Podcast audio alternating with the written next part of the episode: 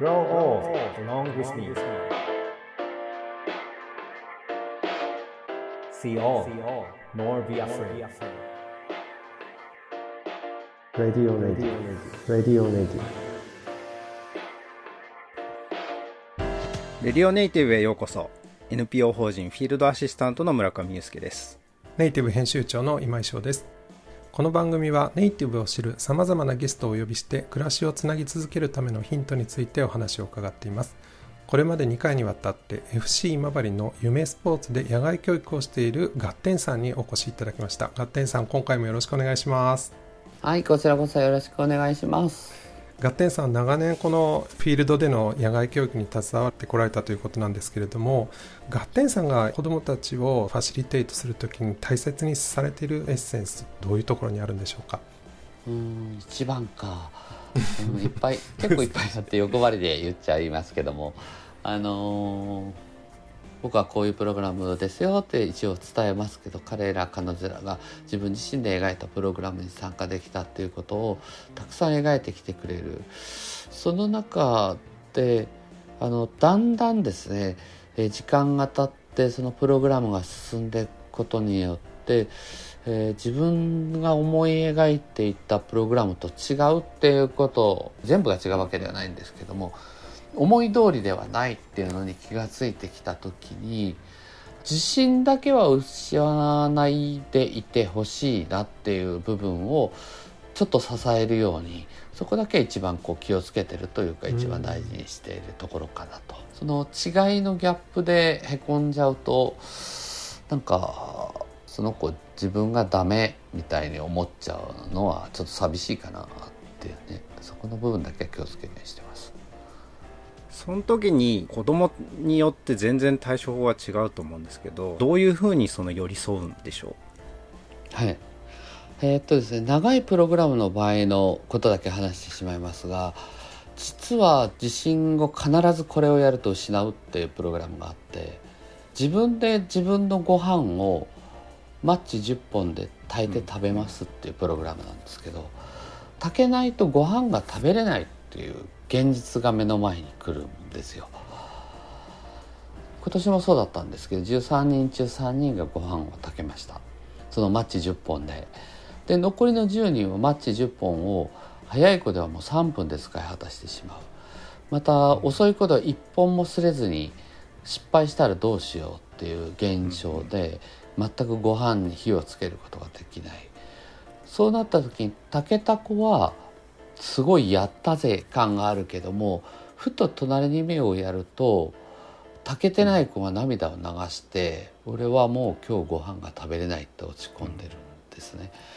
でその時に炊けた子が7本残ってるマッチを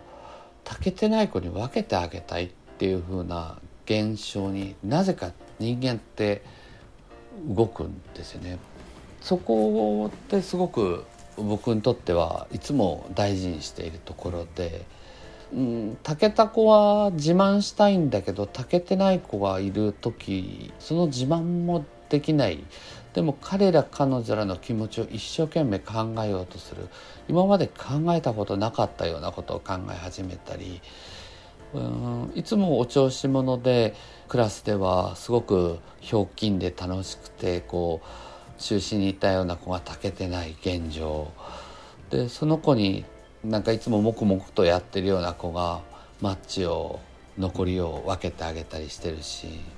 そういったところが自動的に行われるので僕がなんかあんまり介入する必要がなくて ありがたいですよね、うん。食べる食べれないって切実な話の世界観ですあのー例えばこれが普通の親だったら横にいると、はい。はい。こう10本でもうそろそろなくなりそうってなるといやもうちょっとこうすんのよとかってこう口も出しちゃったりそれこそ手を出しちゃったりとかってはい。しちゃいたいって思うこともあると思うんですよね。でそれをガッテンとかスタッフの皆さんとかは見てる。見てるっていうのも、でも多分それ無表情じゃないと思うんですよね、はい。どういうふうに見てるというか待ってるって言ったらいいんでしょうかねその時やっぱり子どもたち一人一人違くて亡くなったらもらえるのが当然と思ってくる子もいるしすがってくる子もいるんですね。手伝ってよとかもしくはえ本当は別にご飯炊いて後でもらえるんでしょうみたいな。一緒にその現場にいるとその子の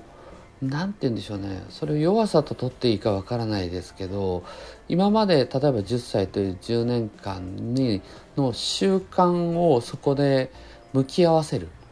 だからそれをなんかちょっと逆手に取る意地悪をよくするんですけど「え亡くなったってもらえるんでしょ?」って来ると「あげないよ」パンって突っぱねる、でもらえるのが当たり前と思ってくると突っぱねるし「え実はでもご飯ってまた別に用意されてるんでしょ?」っていう言葉を来る子なんかにはまたもっと厳しく言ってしまいますね。炊けなかったからないよってパサッと。でその意味がその時はカチンってなるけどなんかいろいろ自分なりに子供たち考え始めますね、そこで。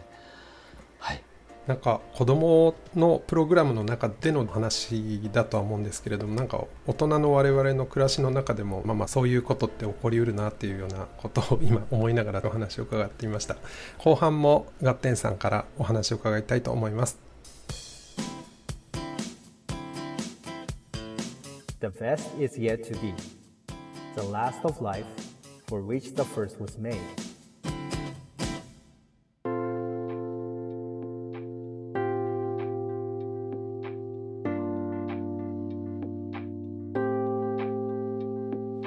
ガッテンさん今お話を伺っていて本当にいろいろな子がいるなと思ったんですけれども確かに子どもたちってそれまでの経験も違えば家庭環境も違うと思うんですけれどもその辺りはどういうふうに見てらっしゃいますか？そうですね。本当に家庭環境であったりもう本当経験も全く違いますよね。例えばテントに寝たことないっていう子供もねいっぱいいるし、えー初めてそれこそあの親元から離れたっていう子もいっぱいいますし、えー一つのプログラムをやるときに結構重要にしていることがいろんな境遇の中で生きている子供たちをミックスしよう、えーなんとなくバランスよく入ってくれるようにその何人っていう参加枠の中でいろんなタイプの子が入れるようにしています。はい、で世の中はいろんな人がいるんだっていうことを前提に、うん。はい、プログラムを終えた後に子供以上にそれぞれの家庭で親御さんの反応は全く異なると思うんですよね。子供たちを通じてもしかしたら親の方がなんか別の世界に触れるってこともあるのかなっていうふうに思うんですけどそんな反応みたいなのってあったりするんでしょうか？そうですね。あのー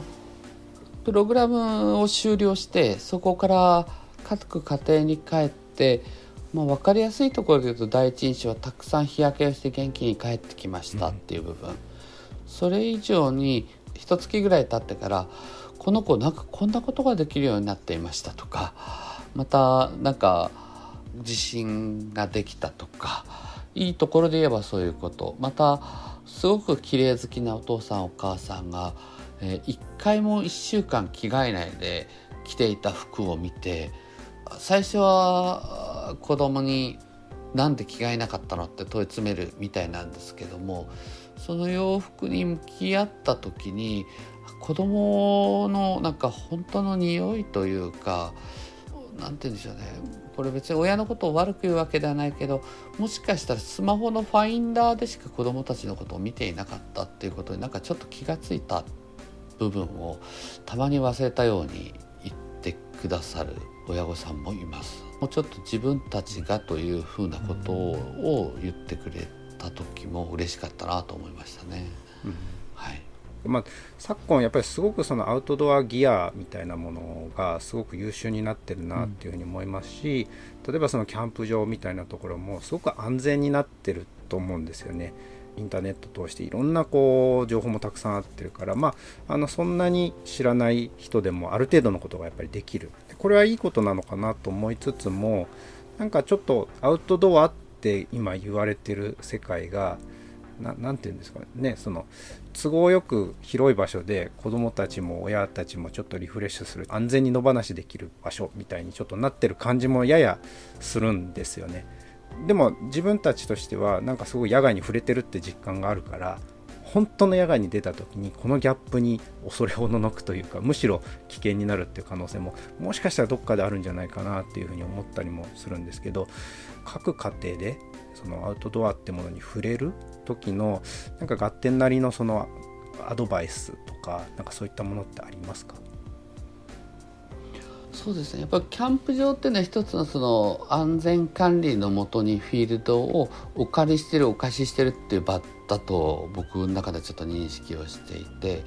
なのでできるだけ我々みたいな活動をして子どもたちと一緒に出かけるフィールドっていうのはその安全に管理してる場ではなくてできるだけ自分たちで場を用意しようかなと。山を切り開いて持ってみるとかそういうふうに心がけてます。なので我々のスタンスはそうなんですけども、えー、じゃあそこが、えー、みんな等しくそういうキャンプ場じゃなくてそういうとこに出かけれるかっていうとそうでもないのでうんキャンプ場に行った時にその親御さんたちが気をつけるとか例えば子供がいい経験ができるっていうのはうーんどうかな。ちょっと正直僕そのあまりそのキャンプ場って利用したことがなくて何とも言いようがないんですけどもあのどうしても、うん、管理している場所ってって誰かに責任を押し付けやすい場なので、それに安心感を得ようとするようなところではなかなかそれは難しいんじゃないかなと思いますよね。だから、えー、マンションの決められた空間から、まあ、広い空間で太陽と空と地面があったっていうぐらいでいいのかなと 極端に言うと思ってしまう時もあります。うん、回答になってますかね大きな庭みたいなもんですかね。うん、まずそこから入ってみる。でもう一歩先興味を持った時に、えー、もう一歩先